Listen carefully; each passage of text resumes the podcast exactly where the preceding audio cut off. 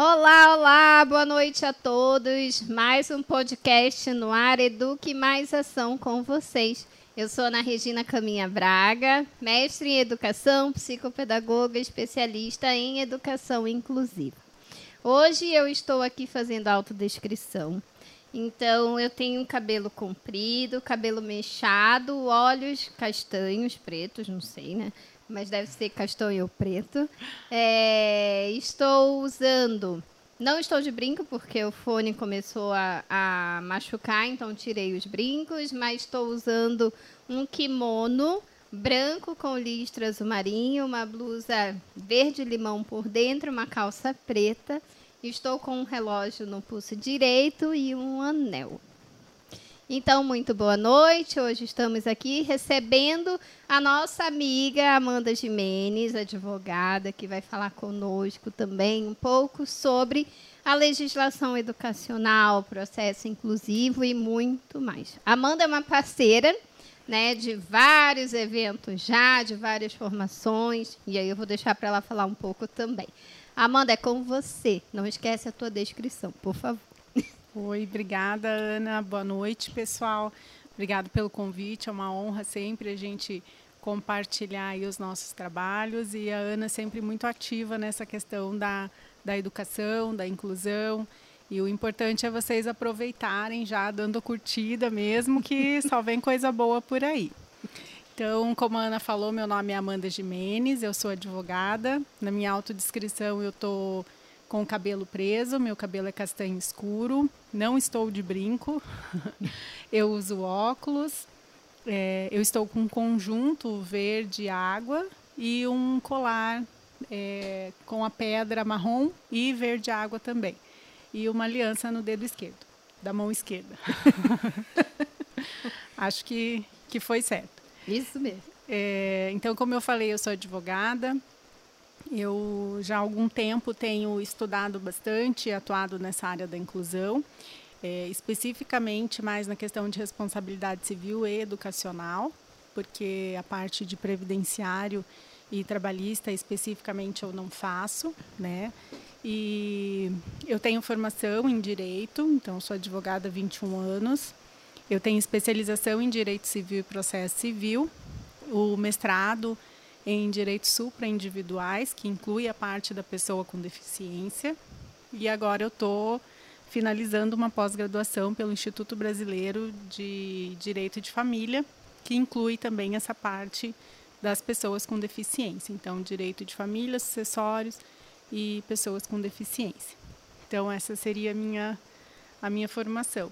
Aí eu vim aqui hoje para a convite da Ana para conversar um pouquinho a respeito da parte que eu tenho atuado, as ações, os cases, né, a questão prática e teórica também, porque às vezes a teoria se afasta um pouquinho da, da realidade, da prática, mas a intenção é justamente compartilhar com vocês e trazer sempre a informação a título de educação mesmo. Ótimo. Meu povo, vocês estão vendo que o currículo e os termos são meio assim, né? Mas a gente vai entendendo aí ao longo da fala da Amanda e a gente vai fazendo traduções também. A tecla SAP vem junto. A gente vai sempre interrompendo para explicar um pouquinho para vocês. Então, Amanda, a nossa ideia, o nosso objetivo de conversar hoje é fazer um panorama, né, para eles assim, da tua experiência dentro do direito e da educação inclusiva, né, dentro daquilo que a gente já faz no dia a dia mesmo, desde a educação infantil, né, até o ensino superior, pensando também na, nessa pessoa com deficiência lá no mercado de trabalho, né, sempre tendo essa perspectiva educacional, da advocacia também, né, o direito sempre envolvendo isso. Uhum. Então, assim, eu acho que você pode é, falar um pouquinho para gente, porque a legislação, ela ampara a pessoa com deficiência, né? Isso é fato. Tem lá Sim. as leis de diretrizes e bases, agora tem lá também o Estatuto, o Estatuto da, pessoa. da, pessoa. com Deficiência. Teve outro agora também que o presidente sancionou para as pessoas com TDAH, TDAH dislexia. dislexia. Então, assim, eles estão, nós estamos sempre amparados. Gente, eu sou representatividade, é que às vezes a pessoa esquece que também tem, né? que tem uma deficiência. A pessoa esquece disso, mas tudo bem. Então, nós estamos é, completamente amparados, mas a gente precisa sempre aprender e entender, principalmente os pais, os responsáveis, o que tem, né? O que existe de legislação, quais são os pontos chaves, né? Principalmente quando vai matricular um filho, né? Isso a gente nem tinha comentado e eu lembrei agora. Uhum. A questão da matrícula, né? Da criança com deficiência no ensino público, né? Na educação pública ou na educação privada também. Uhum. É até bom, Ana, você ter falado, né, que recobrando que você é a representatividade em pessoa, porque quando a gente fala em deficiência é muito comum que a gente pense na deficiência física, uhum. né? E a deficiência física, na verdade, ela é uma deficiência de barreiras, porque se você tiver acessibilidade física para essa pessoa com deficiência física, você acaba que, que supre e até mesmo essa diferença de convivência acaba desaparecendo. Justamente uhum. por isso que você esquece que você é a representatividade em pessoa. Exatamente, né? é por isso. E isso é uma coisa que eu até falei naquela palestra que eu fiz com a Lau Patron, né? Que é, para mim, o processo inclusivo, ele foi, lógico, muitas vezes sofrido, né, por conta das barreiras, né, é, estruturais da, das instituições, uhum. questão de elevador, questão de rampa, questão do estacionamento, que isso é uma briga até hoje, uhum. né, a questão de acessos, então que isso é uma coisa que estressa muito a pessoa com deficiência física. Mas você muito bem pontuou, né? Porque a minha deficiência, ela impacta justamente nas barreiras. Não há uma adaptação curricular, uma adaptação cognitiva para que isso funcione. Exatamente. Né? Tanto é que nós temos aí a Ana Mestre, né? Isso aí. Vamos lá. Por enquanto, só mestre, tá, gente? Por favor. Então, é, aproveitando, assim, eu e a Ana, a gente tem essa, essa liberdade porque a gente já fez muito trabalho juntas, né? Muitas parcerias. E resgatando a temática que a Ana trouxe, é, nós já trabalhamos, inclusive, com a formação de professores, justamente para essa área de inclusão das crianças com deficiência. Infelizmente, eu digo infelizmente, porque por enquanto a gente só trabalhou com os professores da educação infantil e fundamental 1, né, Ana? Uhum. Mas é como a Ana falou, a legislação ela garante acessibilidade na escola regular para todos os níveis educacionais, inclusive pós-graduação. Então, não seria só a, a questão de educação infantil, fundamental 1 e 2, médio, graduação e pós-graduação também. Então, essa a legislação ela traz acessibilidade das pessoas com essa deficiência, é, como que eu vou dizer, invisível, né? Uhum. Para todos os graus. Então, o que, que a gente tem? É, a dificuldade, eu vejo, que é muito maior na, na boa vontade de fazer acontecer. Né? Porque, sim, como você falou, a legislação ela está aí, ela garante, mas muitas vezes as pessoas que estão na gestão da educação, tanto da rede privada quanto da rede pública, elas têm ou uma barreira psicológica ali, muitas vezes financeira também, porque a inclusão não é barata no sentido de que um aluno sem deficiência sai muito mais barato do que um aluno com deficiência, se a gente for levar o critério financeiro em consideração, uhum. né? Mas é, eu vou além, porque a educação ela não deve levar em consideração somente critérios financeiros, porque um país que não valoriza a educação não tem como depois dizer que está tendo problema financeiro na educação, né? Uhum. sendo que a educação é a base de tudo, é onde tudo começa. Então, o que eu vejo assim, é, até de experiência de dentro do escritório, que eu tenho diversas ações de, de pais que me procuram pela, por essa questão, seja na escola pública ou particular, da instituição não estar fazendo adaptação curricular, não está dando atenção adequada. Então, o que, que eu vejo? Há sim essa barreira. E a barreira muitas vezes é financeira. Né? Uhum. Porque se você for perguntar ah, para um gestor educacional, tem direito? Tem, tem direito tem direito ao tutor ou é, ao acompanhante terapêutico, dependendo do tipo de, de especificidade que essa criança, esse aluno tenha, o gestor sabe disso? Sabe.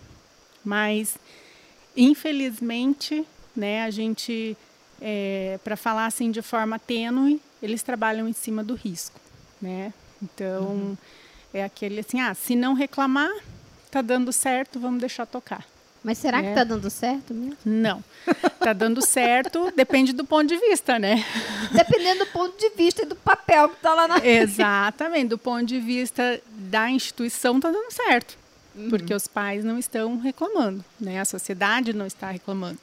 Agora, do ponto de vista da família, obviamente não está dando certo. Tanto é que muitas vezes a família procura auxílio jurídico justamente para viabilizar e instrumentalizar isso, que está muito bonito na legislação. Né? Inclusive, se você for observar a forma com que a legislação foi construída nessa parte de inclusão, ela é muito lógica, sabe? Então, você tem ali o Brasil sendo signatário do Tratado da Pessoa com Deficiência, do Tratado Internacional. Aí, esse tratado é recepcionado dentro do Brasil com força de, é, de imposição constitucional. Aí você tem nesse meio tempo aí todo esse movimento é, legislativo trazendo já pensando assim, bom, se a gente vai é, obrigar, né, digamos assim, impor que as escolas, que as instituições de ensino vão ter que acolher essas pessoas com deficiência e promover a formação dessas pessoas, então a gente antes mesmo de colocar em vigor o Estatuto da Pessoa com Deficiência, já vamos buscar algumas alternativas.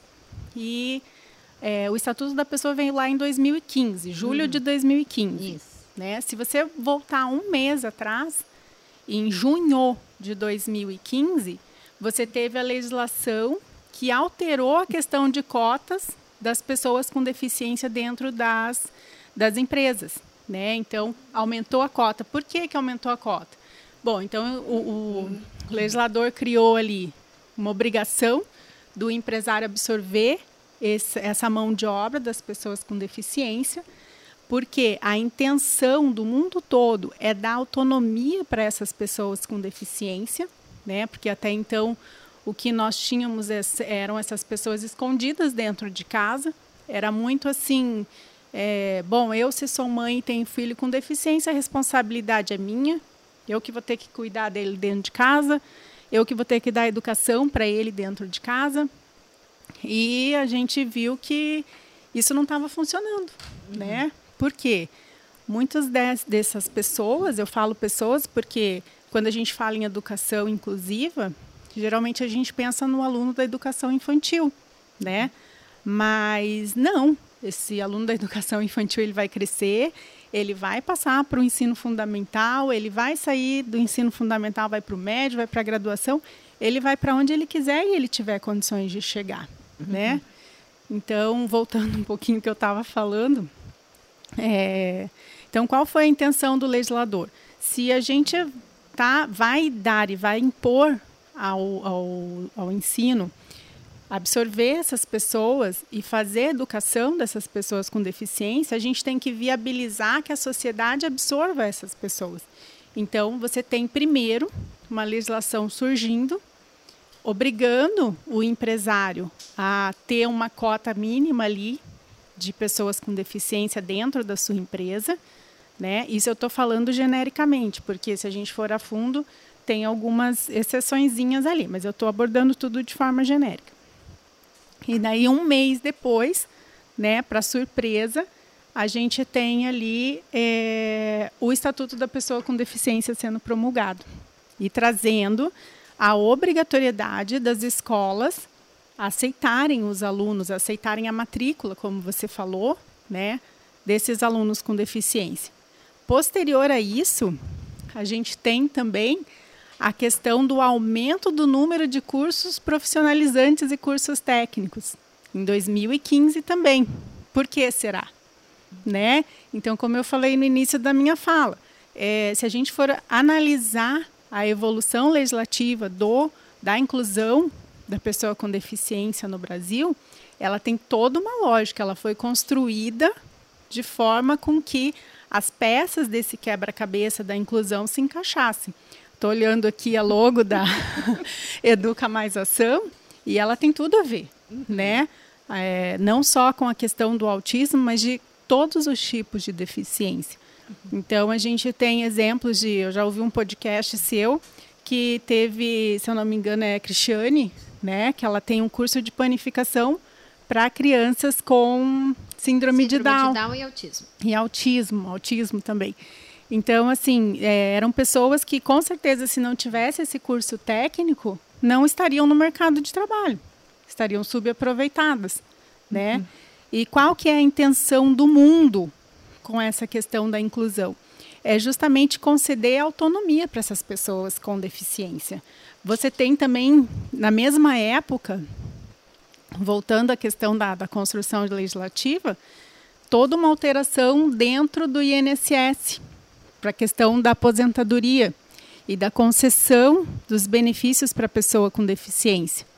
Até então, o que acontecia é que é, a pessoa tinha deficiência, o que os pais geralmente faziam era buscar um benefício para que eles ficassem com esse filho dentro de casa e vem a legislação nova da, da Previdenciária e fala assim: não, não é bem assim.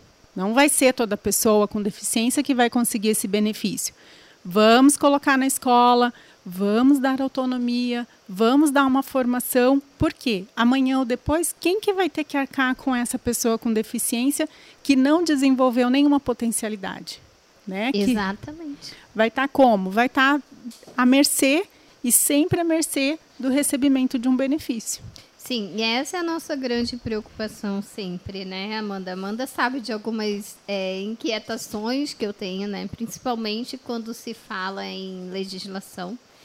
E foi muito bom a Amanda trazer esse histórico e trazer, né, mostrar que a legislação ela tem sentido, ela faz sentido, é um quebra-cabeça. Inclusive, na nossa logo tem um quebra-cabeça, porque a gente vive quebrando a cabeça, literalmente, uhum. né? Com a educação inclusiva e mostrar para esses profissionais também né, que estão dentro da sala de aula, né? Que eles precisam manter a educação inclusiva em ação, né? Porque é, o que a gente precisa ter clareza é o que a Amanda falou no começo, né? Ali do nosso podcast, quando ela disse assim eles vão entrar na educação infantil, vão para pós-graduação, se assim for, e vão para o mercado de trabalho. Sim. Né? E quando você falou, ah, porque eu, eu vi a questão do podcast da Cristiane, e eu falei para ela também que a gente tem que pensar que essa pessoa com deficiência, independente da especificidade, ela pode encontrar um caminho para a sua formação né? Seja lá no curso livre, no curso técnico, curso profissionalizante, pode ser lá no ensino superior, na pós-graduação, enfim. Mas nós temos essa responsabilidade, né? E, Sim. e a minha inquietação é sempre assim, tem tanta legislação, né?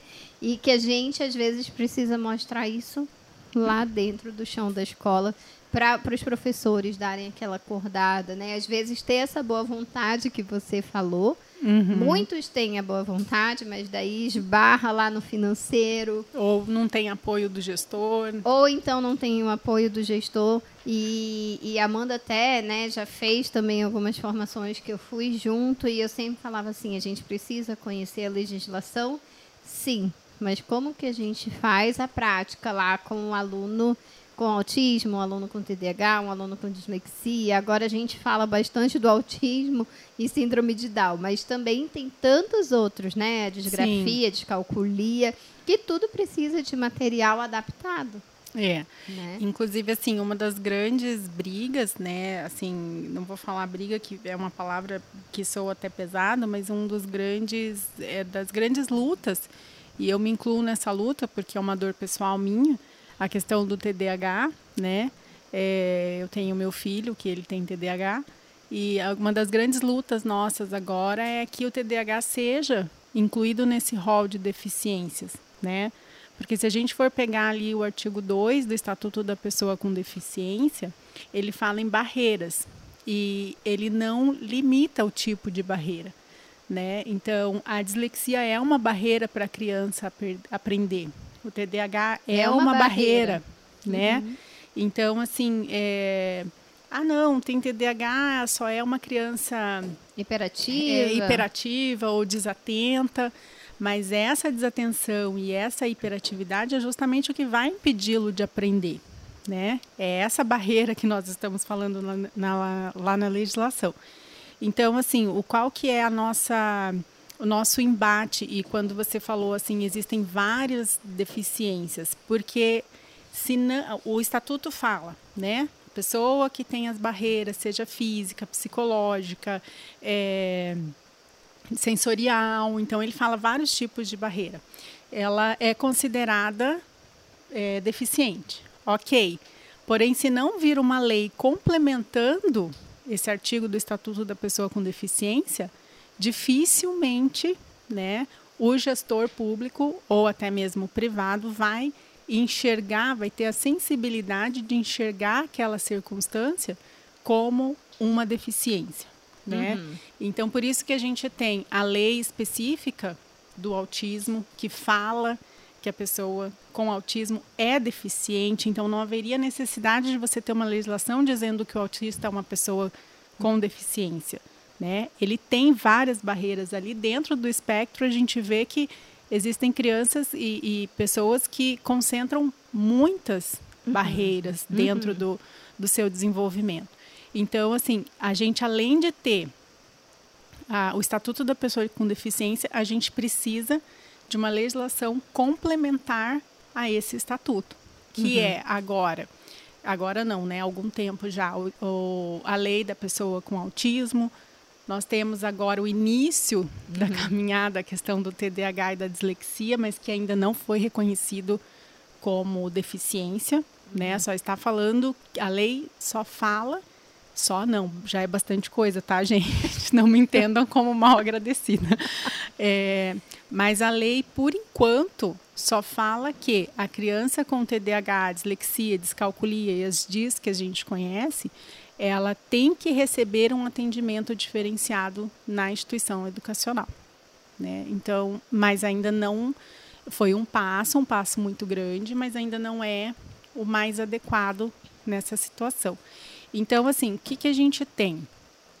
A gente tem, além da educação, é, dessa inclusão em todos os níveis educacionais, né, em todas as etapas, chega numa, num determinado momento que, infelizmente, por mais que não seja uma deficiência física, a gente acaba esbarrando numa deficiência física, que é eu posso entrar no ensino superior como eu vou entrar no ensino superior? Como que eu vou fazer um vestibular, né?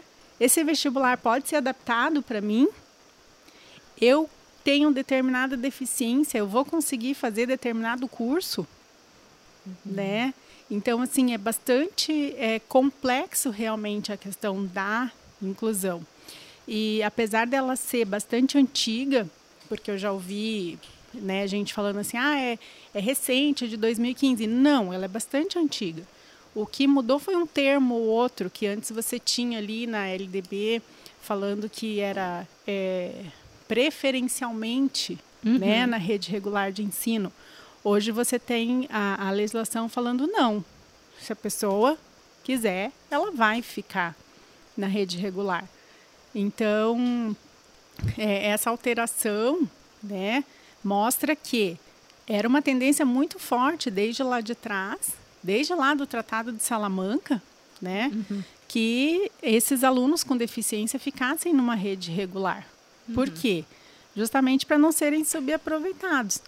Eu tenho um, numa dessas formações nossas da vida aí, é, uma poucas, né, professora né, poucas, poucas.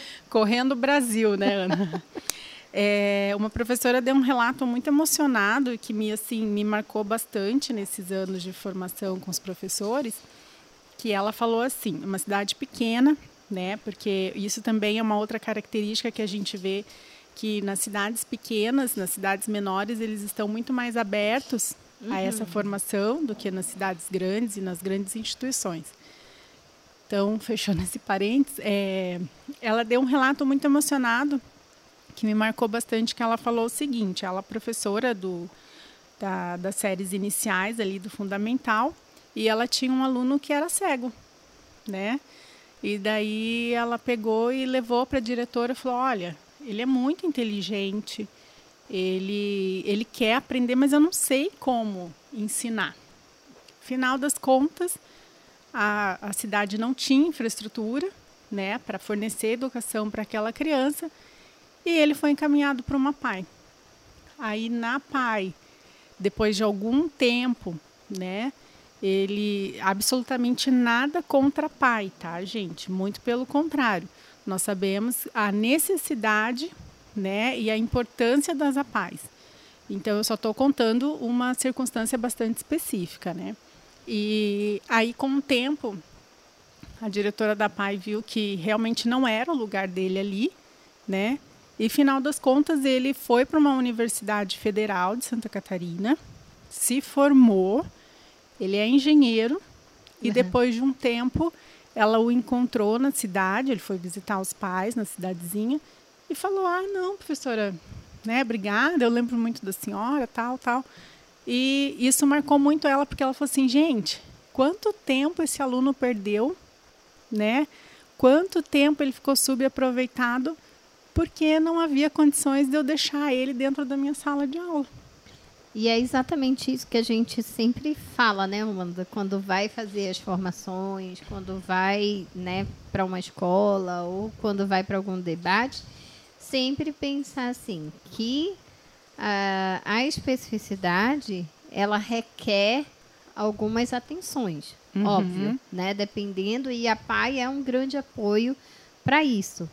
Porém, nós acreditamos também que a parte da socialização, a parte de você estar dentro de um ambiente, né, onde você pode compartilhar com os teus colégios, com os teus colegas, seja com deficiência ou não. Ou não. Essa troca é muito rica, né? Porém, para que essa troca aconteça, a pessoa com deficiência ela precisa estar incluída efetivamente, uhum. né? Aprendendo. Então é por isso que vai existir o papel do advogado, o papel do psicopedagogo, o papel né, do psicomotricista e vários outros profissionais que vêm para agregar nesse, Sim. nesse conjuntão aí, né? Inclusive, a legislação, ela traz bem esse... É um termo que parece um palavrão, né? Mas que representa bem isso que a Ana falou. É, a legislação fala que quem vai atestar se essa criança, se esse aluno tem deficiência ou não, é uma avaliação biopsicossocial. Então, se a gente pegar essa palavra, né, vamos lá na etimologia dessa palavra, o que, que ela quer dizer? Bio, né? Formação, corpo, psico, psicológico, social, interação com o meio. Então, assim, é, o, o conceito de, já que a gente gosta tanto no Brasil de falar de conceito, né? Então, o conceito de deficiência, ele é muito complexo. Uhum. E tudo que é complexo requer cuidados especializados. Então, não tem como a gente dizer que uma criança, um aluno com deficiência, eu estou me corrigindo aqui a todo momento que eu falo sempre criança, uhum. mas é um aluno com deficiência, que ele vai entrar na instituição de ensino, vai ser jogado ali e vai dar certo. Pronto, está sendo incluído. Não está sendo incluído. Não, né? Ele precisa ter as ferramentas adequadas para que efetivamente ele esteja aproveitando aquele momento uhum, uhum. de estar ali. Eu Sim. te interrompi, Ana, desculpa. Não, não, não. Principalmente porque a gente pensa, né? Assim, a gente que faz as formações, que estamos, você dentro da legislação, eu dentro da educação inclusiva, o nosso foco é pensar na pessoa com deficiência, uhum. né? Na evolução dessa pessoa. Então, por exemplo, quando você chega numa escola, né, e vê lá um um PEI, que a gente diz, que é o projeto educacional, educacional individualizado. Né, individualizado. O que, que acontece? Muitas vezes as escolas, né, algumas escolas cumprem com o que realmente deve ser feito, mas outras não. Né? Pegam lá a diretriz curricular, copia e cola, né? Aquele Ctrl C, Ctrl V e põe no PEI. Aí chega para a psicopedagoga, né? E a psicopedagoga olha e diz assim, mas o que, que é isso? Uhum. Né? E daí tem que haver toda uma readaptação, porque a inclusão não é só você colocar dentro da sala. Uhum. Né? Você tem que fazer todo um trabalho. E como você falou no início ali, existe um atendimento especializado. Né? Existe a possibilidade da escola ter uma sala de recursos multifuncionais. É, inclusive assim, é, como eu falei do quebra-cabeça, e esse quebra-cabeça, ele foi um quebra-cabeça muito bem feito, porque as peças se encaixam. Então, se você for procurar normativas do MEC, é, atos instru de instrução do MEC, ele viabiliza que esse aluno ele seja incluído é, e que ele seja avaliado de uma forma diferente do que é usual dentro daquela instituição. Então, tem como ser feita essa inclusão, né? Ah, não, é, é, como que eu vou fazer se a base curricular dessa série está dizendo que ele tem que sair sabendo a tabela periódica, por exemplo, né? Mas esse meu aluno especificamente de inclusão, ele não vai conseguir é, é, memorizar essa tabela por uma questão específica da deficiência dele. Né? Eu não vou me aventurar aqui a dizer é, uma, uma deficiência, mas vamos pegar aqui uma questão genérica. Né? Ele não consegue memorizar essa tabela periódica. Aí, ok. Como que então você vai cobrar que ele saia do segundo ano, por exemplo, memorizando a tabela periódica? Então, isso já foi flexibilizado e você tem instruções normativas dentro do MEC que flexibilizam é, e, por intermédio do PEI, do Plano Educacional Individualizado, mas você tem que ter tudo documentado, né? Então, o aluno entrou na instituição, foi feito o plano educacional, foi traçado metas para esse aluno, ele alcançou essas metas. É, se ele alcançou essas metas, o objetivo específico desse aluno para aquela série foi atingido, ok, foi atingido, ele pode passar de série né? Ah, Amanda, mas é muito difícil fazer isso porque a nossa instituição ela está cadastrada na Secretaria Estadual de Educação com avaliação quantitativa e não qualitativa.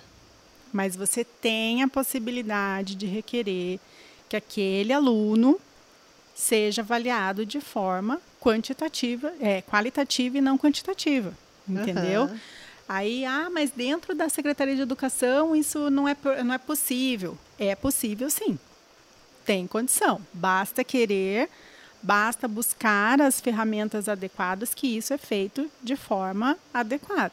Uhum. Então, assim, a, as, muitas vezes a gente é visto até com maus olhos, assim, sabe? Uhum. Já teve é, situações que eu cheguei na escola, que eu cheguei na instituição, buscando ali uma conciliação, uma mediação, para que as coisas dessem certo sem a necessidade de uma é, intervenção judiciária, né? E assim, mas infelizmente a gente não é visto com bons olhos, né? Sempre acham que o advogado está indo para o embate. Uhum. Mas a intenção, na verdade, é justamente formativa, né? Olha, vamos fazer, vamos montar aqui um plano educacional individualizado. Pega é, essa equipe multidisciplinar, porque afinal de contas a avaliação dele é biopsicossocial, uhum. né? Vamos ver o que, que ele necessita da parte biológica, da parte psíquica, da parte social. Então, um plano educacional individualizado para uma pessoa, para um aluno de inclusão, ele vai ser muito além do que é o plano pedagógico para aquela série, né? E, inclusive, esse plano educacional ele pode prever, por exemplo, é, a menos ou a mais. Porque nós também temos alunos que são de inclusão, que são as pessoas com a superdotação. Uhum. Né? Uhum. Então, é, o professor não vai ensinar a mais para a turma inteira por conta desse aluno. É outra coisa também que é, é, a sociedade como um todo tem que ter essa consciência, porque muitas vezes é, o que a gente vê é o entorno não preparado também, né? Uhum. Então, o pai daqueles alunos que não têm a deficiência serem a primeira barreira para a inclusão daquele aluno naquela turma. Então, ah, não, mas daí ele é atrasado. Aí a professora vai ter que parar tudo. Gente, então vamos pôr o tutor. Sim, né? e é o que a legislação já, já rege, né? A legislação já traz isso, que o aluno com deficiência, ele pode ter um tutor. É, e, e esse tutor, ele tem que, na verdade, ser analisado qual é a função dele em todo esse processo. E qual né? a formação também que é necessária que esse, esse tutor tenha, né?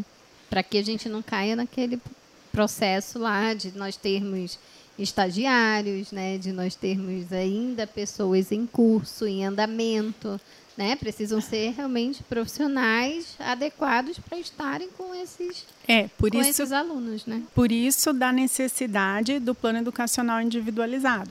Eu já tive cliente no escritório que é aluno com deficiência e assim extremamente capaz de acompanhar o plano pedagógico da série, porém fisicamente ele não conseguia. Então, o que, que necessitava ali de um tutor, de um tutor com uma formação pedagógica? Não, porque ele dava conta, né, da, dos ensinamentos da série, mas precisava sim de um acompanhamento para que ele se alimentasse, para que ele fosse ao banheiro, para que ele se locomovesse dentro da sala de aula e do colégio. Uhum. Então, existem casos e casos, né? Mas geralmente, quando nós temos um caso de aluno com deficiência, por isso que eu ressalto e repito e repiso a avaliação biopsicossocial. Porque ali, inclusive, gente, uma coisa que eu sempre falo para os gestores educacionais, esse plano educacional individualizado com essa avaliação biopsicossocial é uma segurança para a instituição. Sim. Porque, às vezes, a instituição está com todos os argumentos ali amarradinhos para não ter a necessidade de colocar, por exemplo, um, um pedagogo para acompanhar essa criança, esse aluno. Mas como está tudo tão solto, está tudo tão é, é, sem. É, como que eu vou. Sem um fio condutor. Um, exatamente, obrigada, Ana. Está tudo tão solto sem um fio condutor que eles até se perdem na hora de justificar o porquê que não estão dando né, um pedagogo ou um professor específico de matemática para acompanhar esse aluno. Uhum. Então, a legislação fala do acompanhante, ok, mas se a gente tiver fundamento do porquê que a instituição está botando um acompanhante ou um tutor X e não um Y, tá ali. Uhum. Não vai ser contestado. Uhum. Entendeu? E é exatamente, né? É o que acontece. Tem, eu tenho um caso, na verdade, que eu estou acompanhando, né, como psicopedagoga, e é exatamente isso, né? É, a aluna está tá dentro de um, de um processo de adaptação e com avaliações flexibilizadas, né, como a gente sabe, mas que, que não, não se justifica né, a forma como a instituição está mostrando aquilo. E daí, uhum. quando chega um profissional com essa avaliação biopsicossocial, mostra que pode ser feito as adaptações que de fato vão funcionar. Né? E não que esse, esse aluno vai precisar de um apoio em casa. Né? Uhum. Né? Por exemplo, que o pai faça essa leitura, que o pai faça essa atividade com a criança, que o pai muitas vezes até faça por ela. Uhum. Né? Que daí a gente vê na avaliação, a gente pega e vê assim e diz como. Né? Como? É, e você acaba construindo a, a vida educacional, a história educacional desse aluno em cima de uma mentira. Sim. Né? É, é, assim, se distanciando ao máximo do que foi o objetivo é, é, protecionista da legislação, protecionista no bom sentido, né? Não de ah, vou apaziguar aqui porque ele não tem condições, muito pelo contrário, protecionista no sentido de que se ele tem uma limitação, Vamos deixar de lado a limitação dele e, e exaltar o que ele tem de positivo. Né? Exatamente, exaltar a habilidade para que ele tenha essa autonomia. Né? E para quando chegar lá no ensino superior, na hora de fazer um vestibular ou de entrar num curso técnico, né, técnico profissionalizante, nós sabemos realmente qual é a real aprendizagem que ele traz. É, e se vocês forem observar, voltando lá, retomando a questão do, do, do quebra-cabeça, a gente teve também a alteração e o surgimento da base comum curricular brasileira. Se a gente for olhar ali, o que, que essa base curricular traz? ela traz habilidades, ela não traz questão de conhecimento específico, né? Hoje, se a gente for olhar a prova do Enem, ela é uma prova totalmente diferente do vestibular que nós fizemos há 25 anos atrás, uhum, né? Uhum. Antes era assim, ah, é, H2O é formado por é, duas moléculas de hidrogênio e uma de oxigênio. Uhum. Você não tem mais isso. Hoje, o que, que, que, que o, a educação quer saber de você? Você sabe se localizar no tempo, no espaço? Você consegue interpretar o que é, é, os jornais estão te falando? Você consegue entender sublinearmente o que, que uma mensagem está te dizendo ou não? E o grau de, de profundidade dessas informações é muito mais complexa, né? Não sei se você está entendendo o que eu quero dizer. A Sim. estrutura que o aluno precisa desenvolver na inte intelectualidade. Faltou a, a, a, sopinha de letra aqui.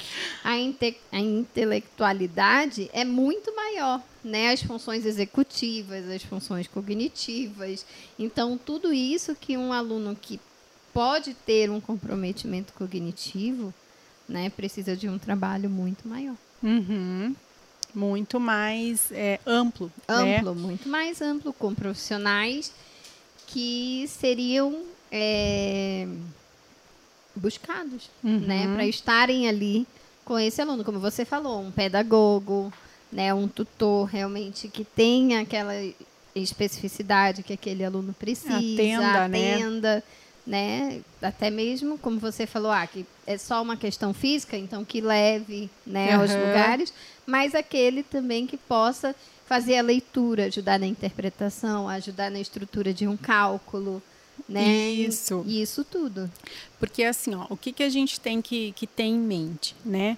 A adaptação curricular, ela é extremamente ampla.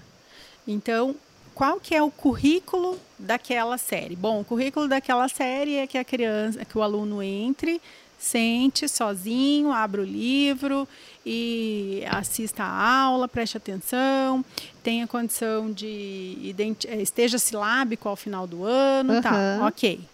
Esse é o currículo daquela série. Se eu tenho um aluno que ele está aprendendo tudo isso, mas que ele necessita, por exemplo, de um tutor para levá-lo ao banheiro, para é, alimentá-lo, para fazer qualquer coisa que seja fora do currículo, isso é uma adaptação curricular. Então, assim, a todo momento nós estamos fazendo adaptações curriculares dentro da escola, dentro do ambiente escolar, e não estamos percebendo. Porém, no momento em que essa adaptação curricular ela se torna um pouco mais complexa, você encontra barreiras enormes, né, para que ela não se institucionalize. A, assim, a impressão que eu tenho é não vamos deixar a inclusão se institucionalizar, que Sim. a gente não quer. Sim, exatamente isso. Quando você fala assim, é, qualquer coisa que não seja dentro da formação, né, que está dentro daquele currículo, que está fora, é preciso uma adaptação. E aí vai também, é, é assim, é, a sensibilidade do gestor, da pessoa que monta os horários daquela turma, né? Então, por exemplo, se eu tenho dentro da minha instituição turmas de, em média, 25, 30 alunos, eu vou colocar um aluno de inclusão na turma, mas eu vou diminuir a quantidade Sim. de alunos que não Sim. são de inclusão. E isso é totalmente possível dentro da legislação, né? E inclusive é uma adaptação curricular. Sim. E inclusive já é algo obrigatório no estado de São Paulo, por exemplo. Entendeu? Então, eu não vou falar aqui em números para não falar besteira, mas vamos supor, é, de cada um aluno você diminui três, quatro, por Isso. exemplo. Uhum. Entendeu? Para quê? Para você viabilizar o trabalho do professor. Né? A gente também entende o lado do professor de que realmente a turma fica, se não houver uma preparação do entorno, né, a turma pode ficar mais agitada, você pode ter um embate maior, né? Então assim, vamos viabilizar que isso aconteça, né? Diminuir a quantidade de alunos na sala, tendo um aluno de inclusão é uma adaptação curricular. Uhum. Você, é, esse, esse gestor ter a sensibilidade de não colocar para dar aula para essa turma que tem aluno de inclusão, um professor que não tenha o perfil né, de empatia, um professor que não tenha um perfil é, maleável. Isso é tão complicado, né, Amanda? Meu. Deus, meu Deus. Porque quando chega no ensino médio, por exemplo, não precisa só de um professor empático, né? Nós precisamos de vários. Oito, dez. Oito, dez. Nós estamos falando de uma realidade totalmente diferente, né? Uhum. Enquanto está lá na educação infantil, no ensino fundamental 1, é, é, essa mudança, essa escolha específica, né, de você pensar nisso tudo é bem mais fácil até, né? Uhum. Agora, quando chega no ensino médio, um, professor de química, um professor de química empático, um professor de química que esteja preocupado.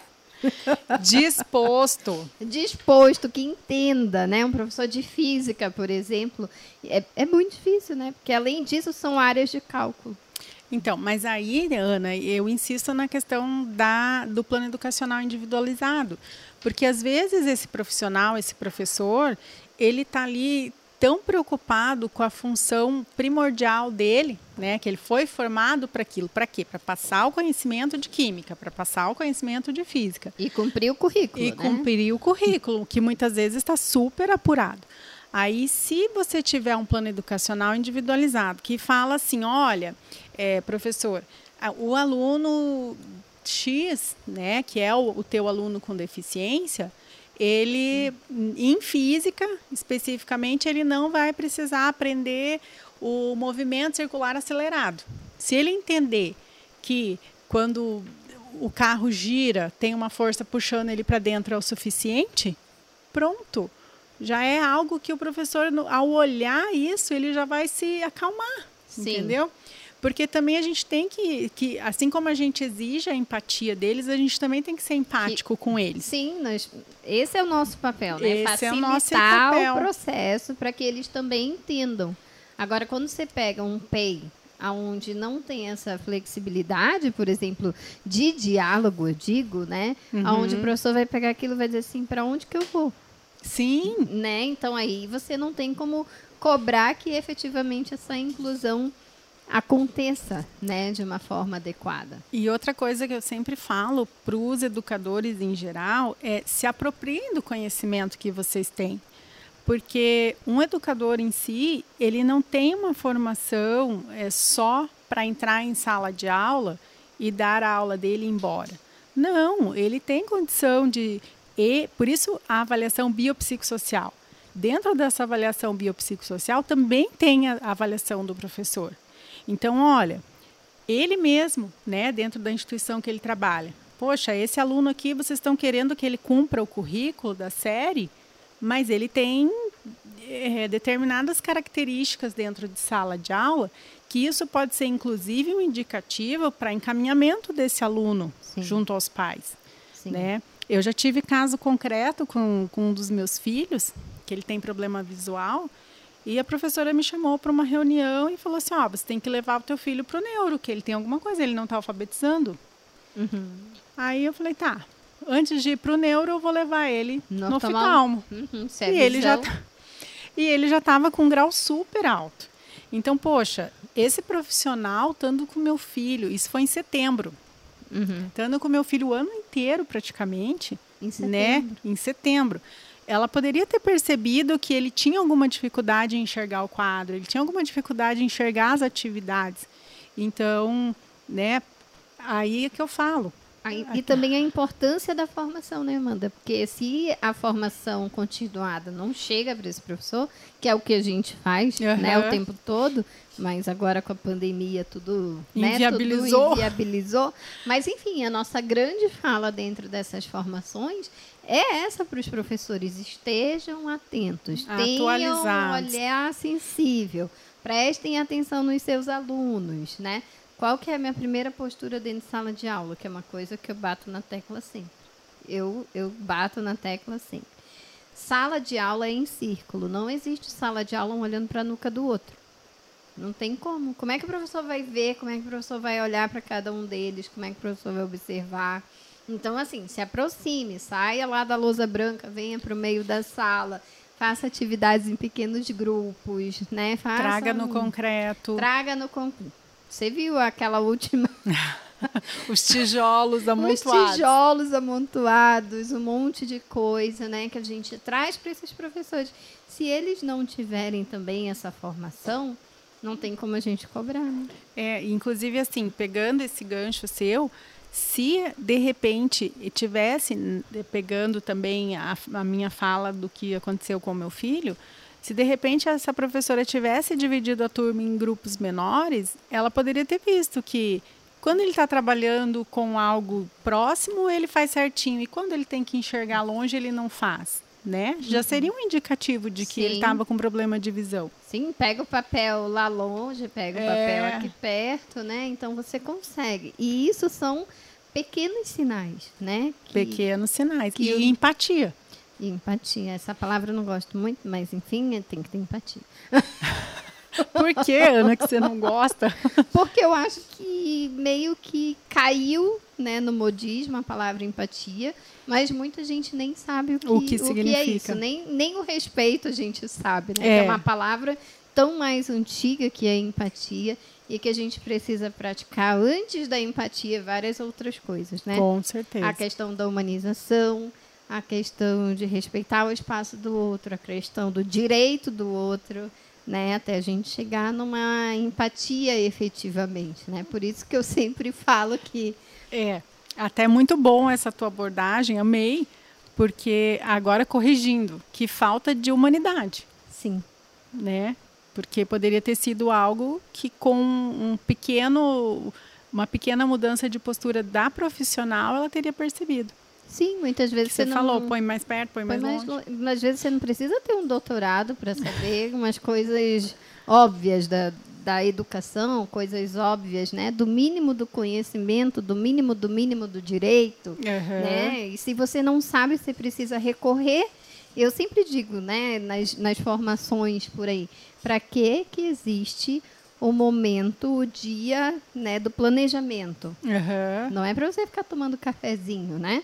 É para você justamente trocar com os teus colegas, trocar com o pedagogo, trocar é troca, né? Você vai sentar na tua mesa e vai construir. O que que você vai construir? O que que tá difícil?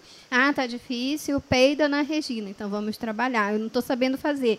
Chama a Amanda que está lá no outro canto, que ela sabe fazer. Amanda me ajuda aqui. né? Aham. Então é um, é um tiquinho assim que a gente tem que fazer mais de esforço, né, para que a educação inclusiva ah, não é tão um tiquinho, né? Tem que ser um ticão, mas assim, a gente fala um tiquinho, gente, só para não Desanimar. né, Só para não desanimar um pouco. Só de falar um tiquinho.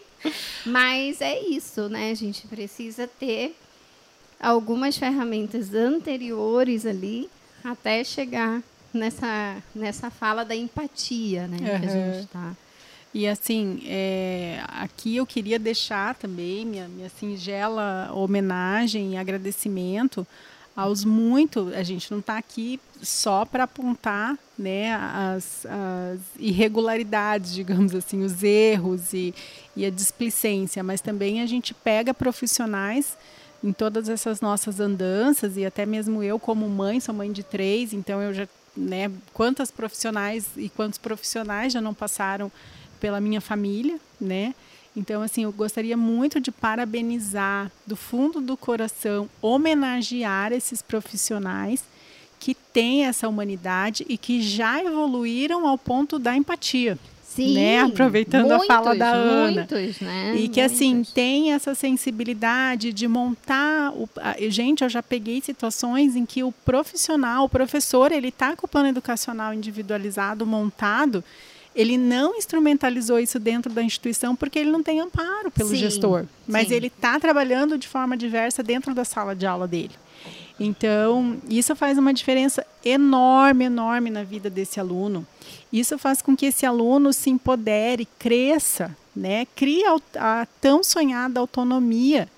Porque, havendo ou não havendo legislação, gente, o mais importante é vamos dar autonomia para essas pessoas. Sim. Não, não haveria necessidade. Uma vez eu li uma frase assim que, que eu falei assim, nossa, perfeita. A inclusão vai acontecer no momento em que nós não mais dissermos, não mais precisarmos falar sobre a inclusão.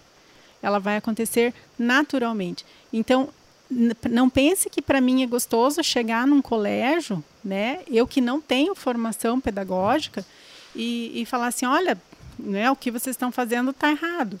Aí, tá, mas qual a propriedade que a senhora vem falar para mim que o que eu estou falando, tá, que eu estou fazendo está errado? Não, eu estou falando segundo a legislação. Sim, mas vamos chamar um psicopedagogo, vamos chamar quem pode falar com a gente, né? Exatamente. Então, assim, a grande questão, e aí que está a razão do podcast, né? vamos ficar aqui dois dias conversando. Vamos ficar aqui dois dias conversando. Eu estava perguntando ali da produção quanto tempo que a gente que já ainda tinha, falta. que ainda falta, né? Porque eu digo, pronto, a gente já esqueceu do mundo, né? Mas assim, e, e é isso que a gente fala, né? Essa aproximação dos profissionais profissionais.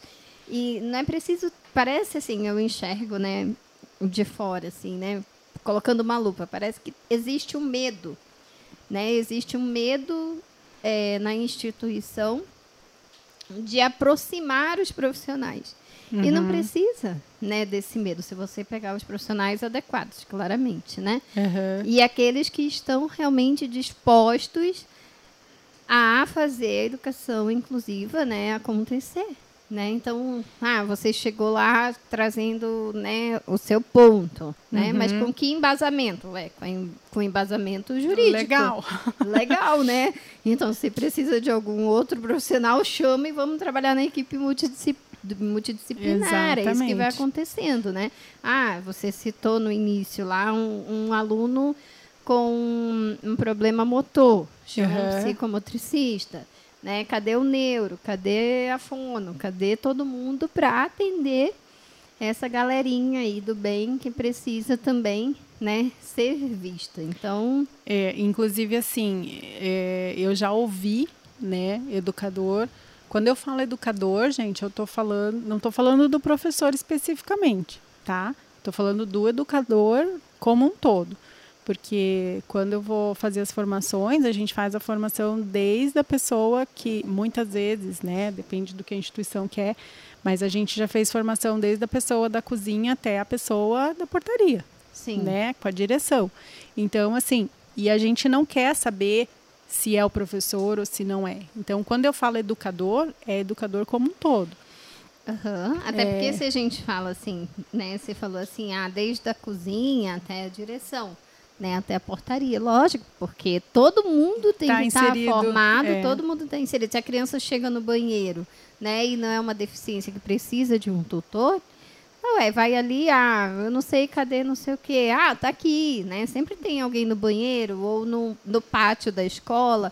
Ah, aquele aluno específico tem um problema motor, caiu, né? Como é que eu vou fazer? Uhum. Né? Que nem eu, que sempre escorrego lá na casca de vez em quando, né? e lá vai. E é assim, uma vez eu fui fazer uma formação, na hora que eu suspendi o paraquedas, os meninos que são mais fortes suspenderam e eu fui junto. Foi, pô, então, o que, que você faz? Né? Uhum. Então, todo esse cuidado. Eu citei porque eu posso citar de mim mesma, né? Então, então assim, todos esses cuidados que a gente sempre pensa. Seria ideal que toda a escola participasse, inclusive, uhum. né? Mas daí a gente vai atendendo o que cada instituição quer. O que cada instituição pede.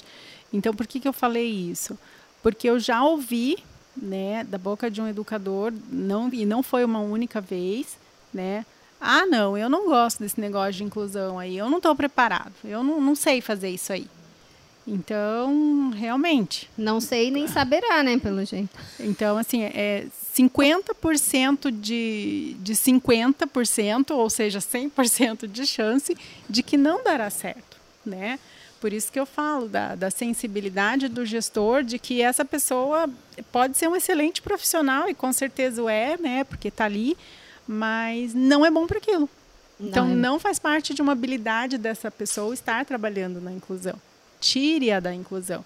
Senão, inclusive, ela mesma vai falar o português, claro, vai se queimar.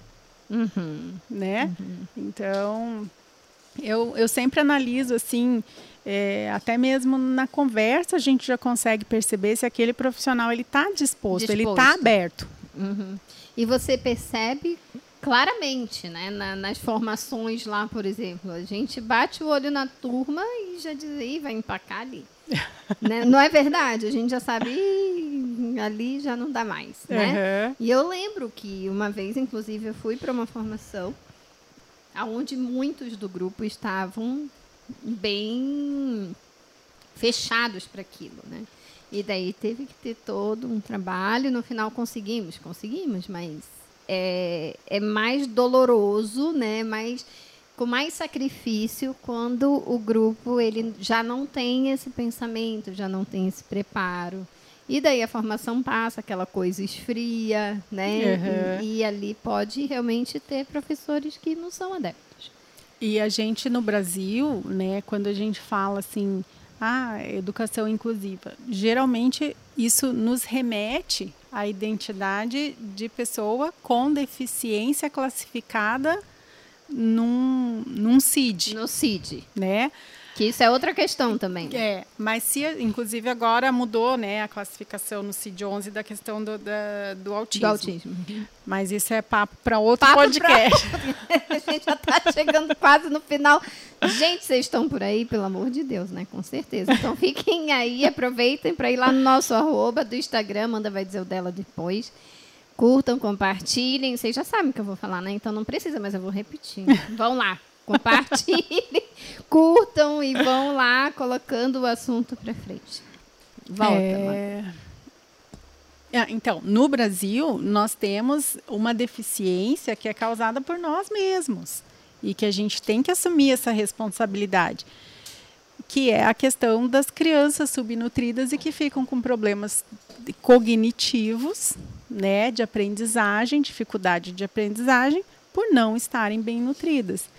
Então, Sim. assim, é, quando a gente fala de, de, educação inclusiva, a gente também está falando desses alunos, né? Eles não, eles estão, em tese, teriam todas as ferramentas para estarem aprendendo, mas não conseguem aprender por conta da subnutrição, é, partos prematuros por falta de, de é, pré-natal, né? Então, uhum. assim, a educação inclusiva ela é muito além do que a gente muitas vezes traz para a abordagem, né? Com certeza. Exatamente. E é responsabilidade nossa. Né? Sim, tanto é que, ela, que se vocês forem na Constituição Federal, fala o seguinte, que é responsabilidade da família, do Estado e da sociedade. Uhum. Né? Então, quando a gente tem ali que isso no começo, lá 2015, 2016, foi muito é, discutido, inclusive objeto de várias ações judiciais, que hoje já diminuiu bastante, mas ainda acontece, da escola querer cobrar, um, quando é da, da rede particular, né? Querer cobrar um valor a mais para trazer o tutor. Para deixar a criança, o aluno com o tutor. Então, aí, né? Mas por que que eu tenho que pagar isso? Eu que tenho um filho que não tem deficiência, por que, que está embutido na minha, na minha mensalidade, né?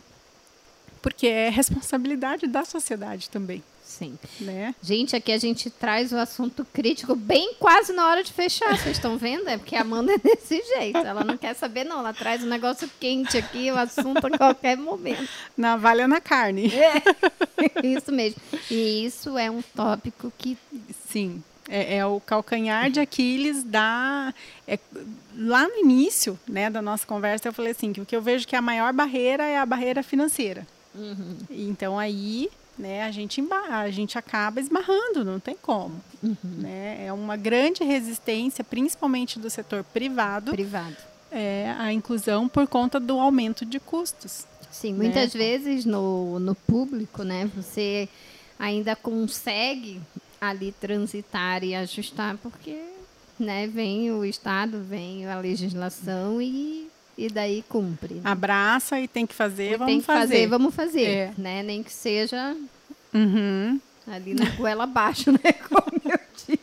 Nem que seja na goela abaixo, uhum. né? Entre aspas. Mas é, educação inclusiva é isso. É, é isso e, e assim, eu vejo que muita coisa já evoluiu, né? A gente vê assim nessas nas nossas andanças aí que essa galera mais jovem tá vindo com o que a gente fala do sangue no olho. O né? sangue no olho, um olhar diferenciado. né? Exatamente. Até porque também é, começaram a, a viabilizar e aumentar o número de especializações, né? No, na educação especial, na educação inclusiva, e os debates se tornaram maiores. Então, assim, a gente está num processo de sedimentação. Falta Sim. muito ainda, muito, com Não é um certeza. tiquinho, é um ticão, É. né? Falta bastante coisa. Mas eu acho que, assim, eu, eu sou favorável a sempre, até o que é ruim, a gente olhar com bons Com olhos. bons olhos. Né? Tá bom? Não, não tá bom. Mas tá muito melhor do que tava Já lá. esteve pior. Exatamente, lá atrás. Sim, e agora, como você falou, né, aumentou o número de especializações e também a obrigatoriedade de algumas disciplinas de educação inclusiva dentro do currículo, Dentro né, da das- graduação. Da graduação. Uhum. Então isso é, ai, Ai, meu joelho, gente. ai, gente, a pessoa é desastrada. Autodescrição. Acabei de bater o joelho na mesa. Assusta a pessoa do outro lado.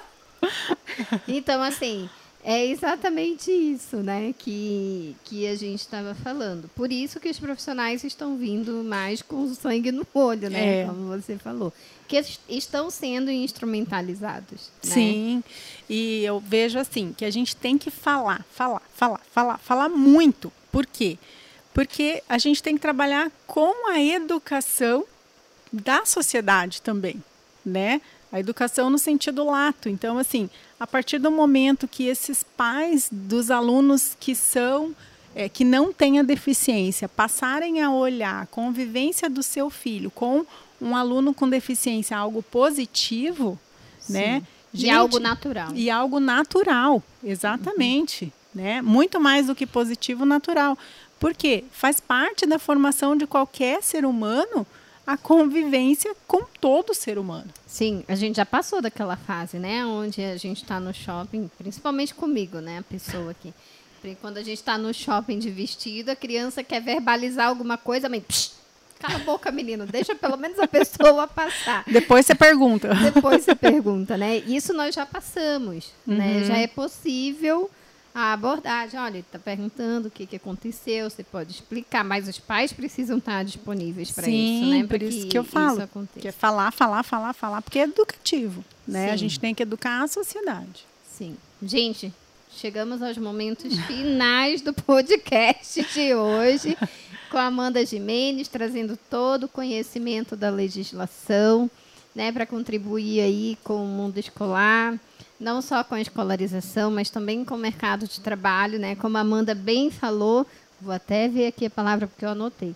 Subaproveitado, né? Para que não cheguem lá no mercado de trabalho dessa forma, até porque não é uma questão justa, né? Você ter essas pessoas subaproveitadas, né? Então tem cotas dentro das empresas, sim, mas vamos cumprir a cota com dignidade, Exatamente. né? Sabendo onde nós estamos colocando a pessoa com deficiência, Uhum. né? Sabendo, reconhecendo o potencial para que esteja no setor certo, dentro da vaga certa, né? A gente tem absurdos, assim, né? No, por exemplo, a empresa contrata a pessoa com deficiência, assina a carteira, paga, paga o salário, mas fala não precisa vir trabalhar, só para cumprir a, meta. Sim. Então, isso é algo assim é- é degradante, né? É, Degradante. Degradante. E daí também tem aquele deficiente que faz o movimento contrário, né? A gente vai para a seleção e participa normalmente, Sim, na, Né? na ampla concorrência. na ampla concorrência. Mas daí quando você chega dentro da empresa, Ana, a gente pode te colocar dentro da, Da cota. né?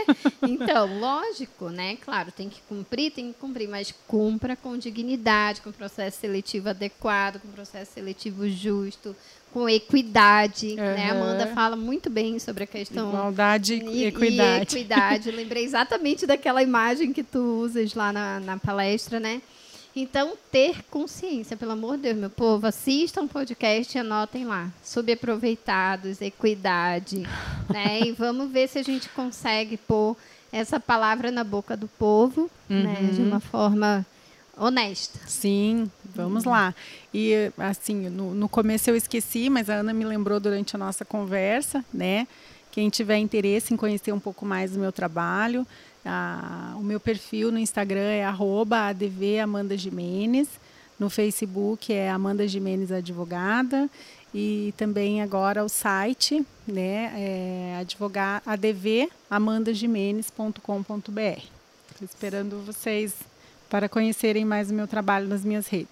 Isso mesmo, gente. A gente tem uma parceria bem legal, né? Então, quando fala de advocacia, eu sempre indico a Amanda, porque realmente Obrigada. é uma profissional, né, que a gente é, pode indicar sem nenhuma, né, sem nenhuma ressalva, sem nenhuma Obrigada. preocupação. Então sigam lá a Amanda também, gente. Eu sou péssima de arroba, eu mal sei o meu arroba.